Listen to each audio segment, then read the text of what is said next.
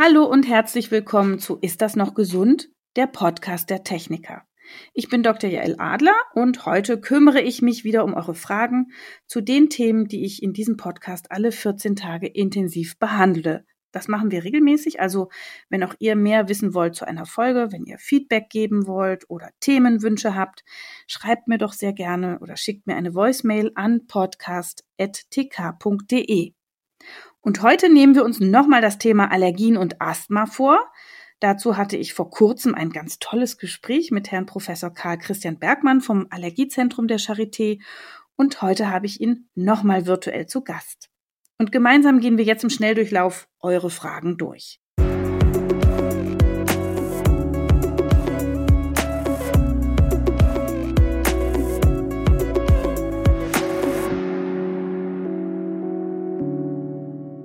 Herr Professor Bergmann, danke, dass Sie nochmal dabei sind und Zeit für uns haben. Ja, gerne. Wir legen direkt los.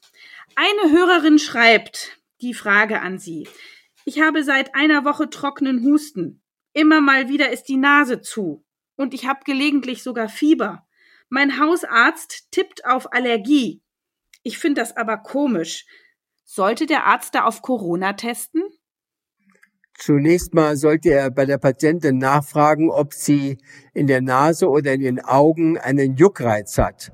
Denn Juckreiz ist immer mit Allergie verbunden. Wenn sie diese Symptome hat, wie geschildert, und hat keinen Juckreiz in der Nase oder im Auge und kann sich nicht erinnern, dass sie auch im vergangenen Jahr zu dieser Zeit diese gleichen Beschwerden hatte, dann sollte sie durchaus einen Test auf Corona-Infektion machen.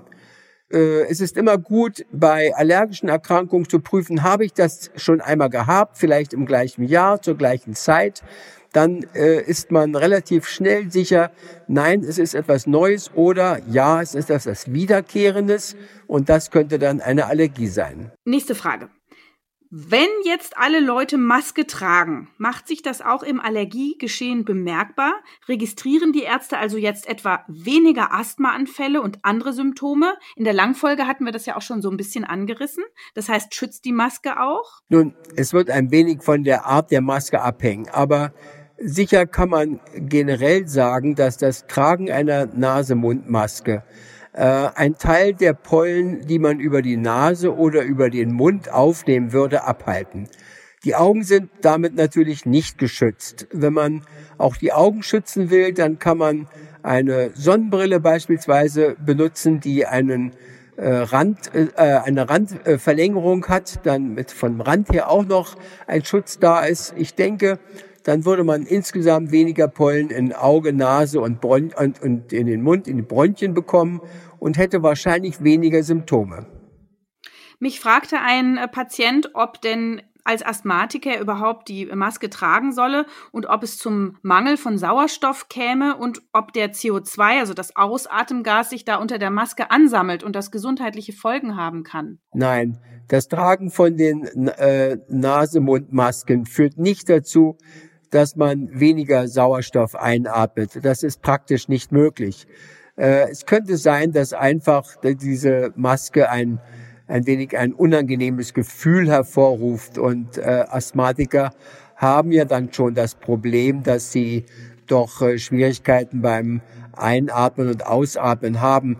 Das sind subjektive Gefühle, nicht aber Dinge, die sich etwa auf die Lungenfunktion einspielen würden. Mit anderen Worten, das Tragen von Masken ist für Asthmatiker weder schädlich äh, und stört nicht äh, sozusagen die Physiologie der Atmung, aber es kann ein wenig unangenehm sein. Aber das ist nur eine subjektive Frage. Äh, Stichwort Immunsystem. Wir wollen ja alle ein robustes Immunsystem bekommen, auch gerade in Hinblick auf Corona.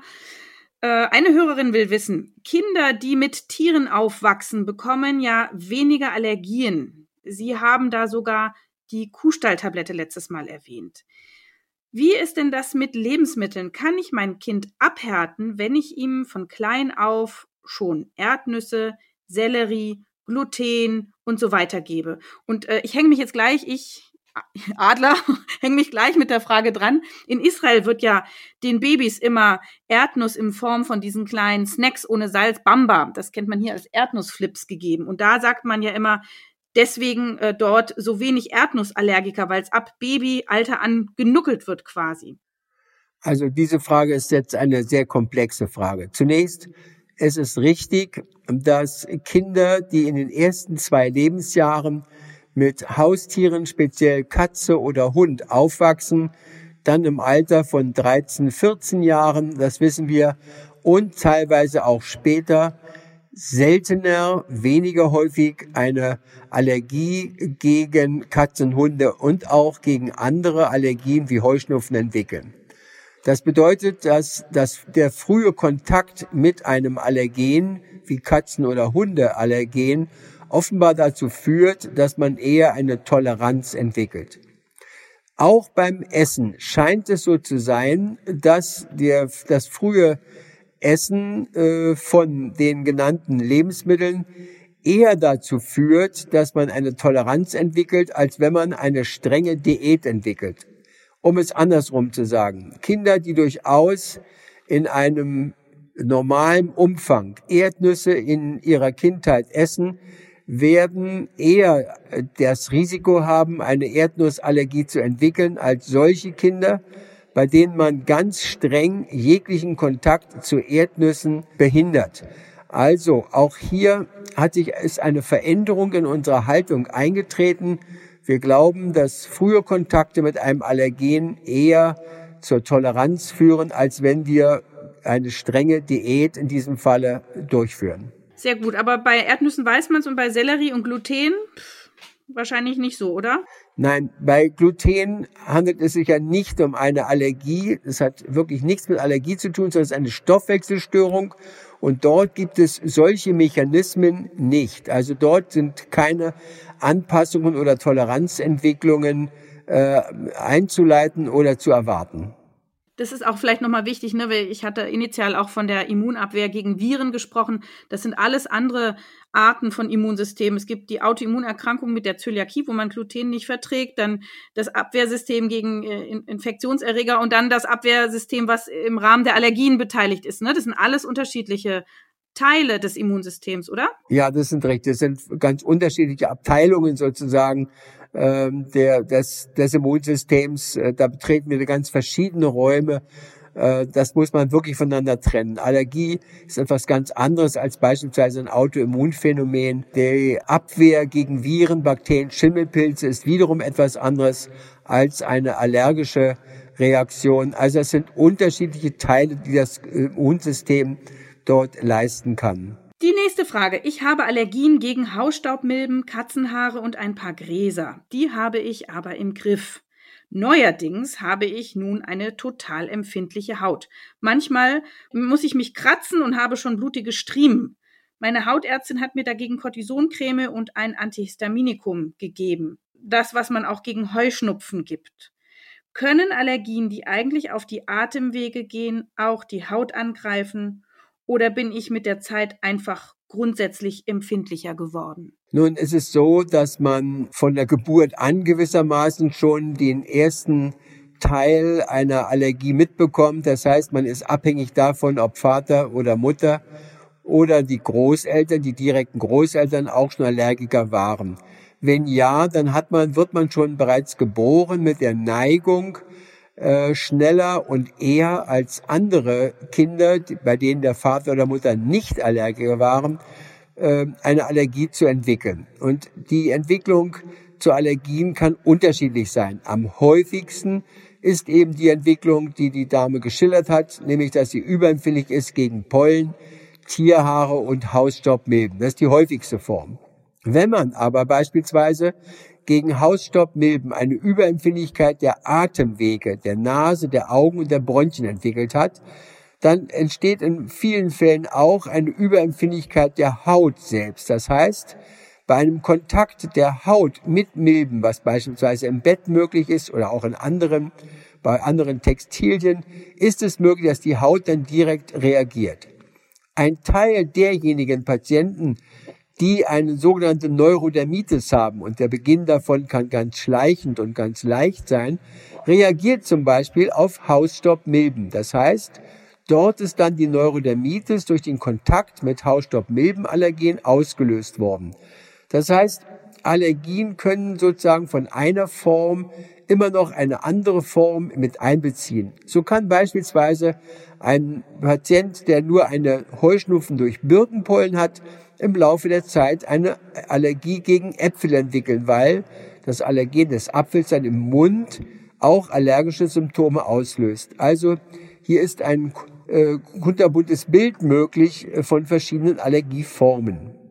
Ein Hörer macht sich Gedanken über sein Wohnklima. Was sagen Sie als Allergologe eigentlich zu Energiesparhäusern, in denen wir jetzt alle viel mehr herumsitzen?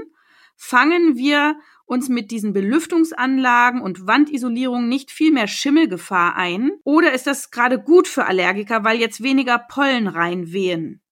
Nun, das Raumklima spielt sicher für viele eine Rolle, sowohl für Gesunde als auch für Allergiker. Wenn jemand ein Allergiker ist und einen Heuschnupfen hat, dann reguliert er gewissermaßen mit, der, mit dem Fenster, mit dem Öffnen der Fenster den Einstrom von Pollen in die Zimmer hinein.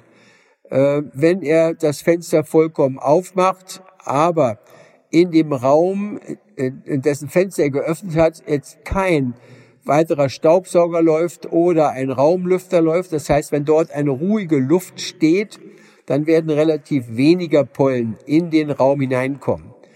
Sitzt man in einem Raum mit offenem Fenster nach draußen, in der Zeit, in der Pollen draußen fliegen und hat einen Luft, einen Raumluftreiniger an, werden mehr Pollen in den äh, Raum hineinkommen. Wenn man Pollenallergiker ist, ist es deshalb am sinnvollsten, wenn man vor das Fenster dann so wie ein Fliegengitter ein Pollengitter vormacht, was es in Baumärkten zu kaufen gibt. Das wird genauso wie ein Fliegengitter angefertigt. Hat man ein Tier zu Hause, eine Katze oder einen Hund, dann muss man wissen, dass die Allergene von Katze und Hund in der Raumluft äh, durchaus zu finden sind. Die sind so kleine Allergene, dass sie teilweise in der Luft stehen bleiben. Dann lohnt sich wiederum das Lüften, dann kann man die Fenster aufmachen, weil zum Beispiel Katzenallergen gerne dann aus dem Raum in die Außenluft tritt, da ist es dann wieder förderlich. Also es hängt von der Art der Allergie ab, was man tun sollte. Sehr gut. Wir haben letztes Mal auch über Sport gesprochen. Das haben Sie sehr empfohlen. Und da gab es auch Feedback von jetzt mal zum Beispiel zwei Hörern. Ich lese mal gerade vor. Ich habe seit Kindertagen starke Pollenallergien und Asthma. Es war ein langer Weg für mich, aber heute trainiere ich für den Marathon, auch wenn das in der Allergiesaison immer noch eine Herausforderung ist. Aber da tickt halt auch jeder Körper anders. Und eine andere Hörerin schreibt, seit Kindesbeinen bin ich Pollenallergikerin mit daraus resultierendem Asthma. Joggen an der Luft ist ein super Training, vor allem für die Lunge und mein Immunsystem. Ich laufe das gesamte Jahr durch, selbst bei Regen. Ist ja nur Wasser. Zudem ergänze ich alles andere im Fitnessstudio, besonders gerne Spinning im Intervall. Einfach klasse. So, und jetzt kommt die Frage, äh, wie ist das? Kann jeder Allergiker es schaffen, sich hoch zu trainieren? Was gibt es zu beachten äh, zur Pollensaison, wenn man da rausgeht? Wir haben es letztes Mal schon mal angedeutet, aber es kam einfach doch jetzt viel, viel Frage dazu nochmal. Ja, das ist eine sehr Frage, die ich besonders gerne beantworte, weil sie das Thema Bewegung und Gesundheit anspricht. Beiden Hörern kann man zunächst mal nur gratulieren, dass sie so diszipliniert sind und sich immer wieder die Schuhe anziehen und laufen. Ähm, beim letzten Postcard haben wir schon einmal darüber gesprochen, dass Bewegung, körperliche Bewegung, dreimal in der Woche mindestens eine halbe Stunde im Grunde die beste Medizin für alle denkbaren Erkrankungen ist. Das ist eine Prophylaxe gegen Bluthochdruck, gegen Herzinfarkt, gegen Schlaganfall und sogar gegen Krebs. Und selbst bei eingetretenen Erkrankungen ist Bewegung wie beispielsweise das Joggen eine besonders gute Form der körperlichen Belastung. Nun, was soll man machen, wenn man einen Heuschnupfenpatient oder einen Pollenasthma hat? Dann ist es sinnvoll, sich darüber zu informieren, wann fliegen die Pollen, die für mich relevant sind. Es gibt dazu eine hervorragende Möglichkeit, sich zu informieren. Das sind zwei Apps, die es in Deutschland kostenlos in, äh, aus dem App Store heruntergeladen werden können. Die eine heißt Husteblume von Husten, Husteblume der TK und die andere heißt Pollen App. In diesen App kann man sehen, welche Pollen am Ort, wo man die App, wo man das iPhone benutzt, welche Pollen dort fliegen und welche in den nächsten Tagen auch fliegen werden. Und die Husteblume macht auch äh, Vorschläge, wie man sich medizinisch, wie man sich am besten medikamentös behandelt und Prophylaxe betreibt. Wenn man also läuft, dann sollte man beispielsweise, wenn man eine Kräuterpollenallergie hat, gegen Beifuß beispielsweise oder gegen Ambrosia, dann sollte man nicht am Morgen laufen oder in den Vormittagsstunden laufen, sondern sollte man erst in den Nachmittag- oder Abendstunden laufen. Das heißt, man kann den Pollen auch ein wenig ausweichen. Wenn man trotzdem Symptome hat durch die Pollen, dann kann man durchaus vor dem Laufen einmal eine Antihistaminikum, eine Tablette nehmen, sowas wie in der Art Cetirizin beispielsweise. Und zum anderen sollte derjenige, der auch ein Asthma hat, vor dem Laufen ein oder zwei Hübe von dem Salbutamol Dosiererosol nehmen, was von vornherein die Atemwege nochmal weitermacht und stabilisiert für die nächsten zwei, drei Stunden. Das ist so ein Asthma-Spray ohne Cortison. Es gibt ja auch so Kombi-Sprays. Wann nimmt man denn Kombi und wann nimmt man nur Atemwegserweiterer? Wann nimmt man mit Cortison, wann ohne? Nun, äh, wenn man äh, wenn man ein Asthma hat, dann wird man je nach dem Schweregrad, aber wird man in aller Regel eingestellt werden auf ein Kombinationspräparat, in dem ein langwirksamer Erweiterer dabei ist, der die Bronchien weit macht. Äh, der heißt in der Regel Formoterol. Ähm, und man wird etwas Cortison mit dabei haben und das Ganze dann schon in einem Gerät. Das Cortison wird inhaliert, um die Entzündung in den Bronchien, die so typisch ist für das Asthma, um die zu reduzieren. Es macht keinen Sinn, immer wieder nur zu erweitern, ohne gleichzeitig die Entzündung zu bekämpfen. Das sind die Kombinationspräparate, Erweiterer und Cortison außerordentlich wirksam und die nehmen wir auf der einen Seite vielleicht regelmäßig mit morgens und abends einen Hub. Und seit einiger Zeit wissen wir, dass wir diesen gleichen Spray auch benutzen können bei Bedarf, sodass dann sogar auf Dauer insgesamt weniger Cortison eingeatmet werden kann, weil die Atemwege schneller und länger gesund und, äh, und weit bleiben. Mensch, Herr Professor Bergmann, vielen Dank, dass Sie sich nochmal doch die Zeit genommen haben für die Hörerfragen. Das freut uns sehr. Es waren wirklich viele, das Thema äh, beschäftigt und belastet auch viele Leute. Und es war wieder genauso spannend wie letztes Mal und lehrreich. Vielen, vielen Dank dafür. Sehr gerne. Vielen Dank. Auf Wiederhören. Auf Wiederhören. Wenn ihr unsere Langfolge zum Thema Allergie und Asthma noch nicht gehört habt, könnt ihr das einfach nachholen, natürlich in eurer Podcast-App. Und wenn ihr Fragen habt zu einer Folge oder ein Feedback schicken wollt oder Themenwünsche habt, dann schreibt mir oder schickt mir eine Voicemail an podcast.tk.de. Ich danke euch fürs Zuhören und bis zum nächsten Mal. Das war Ist das noch gesund? Der Gesundheitspodcast der Techniker. Alle zwei Wochen bekommt ihr hier auf dem Podcast-Kanal eine neue Folge zu hören. Für die Neugierigen in Langform, für die Eiligen als kurze Wissensinfusion. Welche Themen wir als nächstes behandeln, erfahrt ihr im Newsletter der Techniker. Danke fürs Zuhören und bis zum nächsten Mal.